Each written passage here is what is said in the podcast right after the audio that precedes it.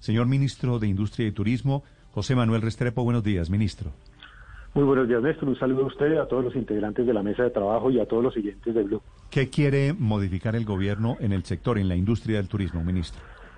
Básicamente, Néstor, este proyecto de ley es una modificación parcial a la ley de turismo y es una modificación parcial que tiene tres propósitos. Uno, primero, que veníamos trabajándolo de tiempo atrás, alrededor de una política de turismo sostenible, que lo que busca es fortalecer, fomentar la sostenibilidad ambiental y el compromiso del turismo por proteger, conservar y aprovechar nuestros atractivos turísticos.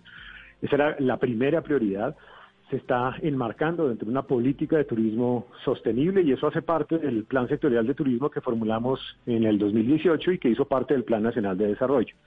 Lo segundo es cómo propiciar y fortalecer la formalización, que es tan importante en el sector. Este sector ha sido históricamente un sector muy informal. Queremos darle mucha más fuerza a la idea del Registro Nacional de Turismo y el valor y la importancia que este debe tener también para que se asuman compromisos y no sea solamente un tema administrativo. Pero también hay algunos otros elementos que van en camino a ser más competitivos en este asunto. Y el tercero es darle una serie de instrumentos para la reactivación a este sector desde el punto de vista tributario, especialmente para acompañarlo en los momentos difíciles que ha vivido y en lo que viene a continuación. Sí. Ministro, ¿cuál es hoy la realidad del sector eh, turístico en medio de la pandemia, ante la reapertura que se ha dado, pero también ante la incertidumbre de posibles determinaciones adicionales eh, por cuenta de un eventual rebrote? Es muy importante decir que este sector requiere de dos instrumentos claves para lograr reactivarse plenamente. Importante también decir que desde el primero de septiembre en el aislamiento selectivo pues ya ha empezado a poder operar, no solamente hoteles, sino parques de atracciones eh, y todo, digamos, lo, lo que representa la cadena de restaurantes que está íntimamente ligada con este sector.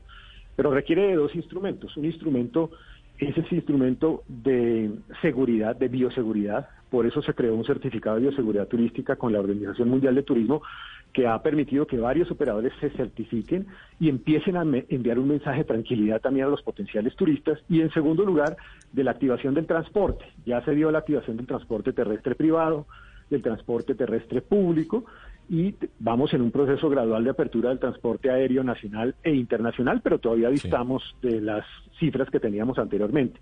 Ese será un determinante para que este crecimiento del sector logre niveles mayores. Sin embargo, en el mes de septiembre y en el mes de octubre ya empezamos a encontrar mejorías en la tasa de ocupación, mejorías también en el comportamiento del sector del turismo en distintas regiones de Colombia. ¿Y cómo ve usted, ministro Restrepo, la discusión alrededor de las aplicaciones y las plataformas digitales alrededor del turismo? Lo que pasa en transporte, lo que pasa en otros sectores, se viene también para el sector turismo, discusiones fuertes entre el sector establecido y las aplicaciones que en este eh, reglamento, en esta discusión, quieren que tributen, que se metan en el proceso de parafiscales también del turismo. Sí, lo que nosotros hemos querido a través de este proyecto de ley es primero reconocer el valor y la importancia de las plataformas tecnológicas. En este sector creemos que son muy importantes, son valiosas, contribuyen al desarrollo del sector, pero lo que queremos es buscar una norma que esté a tono con este cambio o reconocer el cambio tecnológico que se ha generado en el mundo. Ustedes saben perfectamente que la ley 300 viene de hace muchos años atrás y queremos dar una respuesta a ese vacío normativo. ¿Cómo? Buscando que todas aquellas plataformas en donde no solamente se conecten el turista con el operador turístico, sino también donde eventualmente se reserve, se pague por el servicio, pues sean protagonistas también de la contribución para fiscal en turismo, que entre otras además es la contribución para fiscal más pequeña que existe hoy en el país. De la misma manera, y un poco para darle el mensaje de tranquilidad al turismo mismo y al consumidor, que todos esos anfitriones que operan a través de las plataformas tengan su debido registro nacional de, turismo y que se promocionen a través de estas plataformas con esa exigencia que es la mínima exigencia de formalización que deberíamos tener. Básicamente es eso. Esto se acerca a lo que en el mundo entero opera, naturalmente con unas características de formalización y de compromiso con la competitividad del sector. Sí, ministro, precisamente a propósito, para fiscales en general a propósito de impuestos, quisiera preguntarle por uno de los puntos de esta ley y es el que reduce el IVA de los tiquetes aéreos del 19 al 5% en los vuelos domésticos, un llamado incluso o una petición expresa que hizo ayer el presidente Duque a los congresistas del eje cafetero para que aprueben ese punto dentro, dentro de este proyecto de ley. Eh, ¿Qué nos puede usted decir al respecto? ¿En cuánto cree usted podrían realmente mejorar las ventas de las aerolíneas si se da esa reducción? Reducción de 14 puntos en el IVA de los tiquetes nacionales?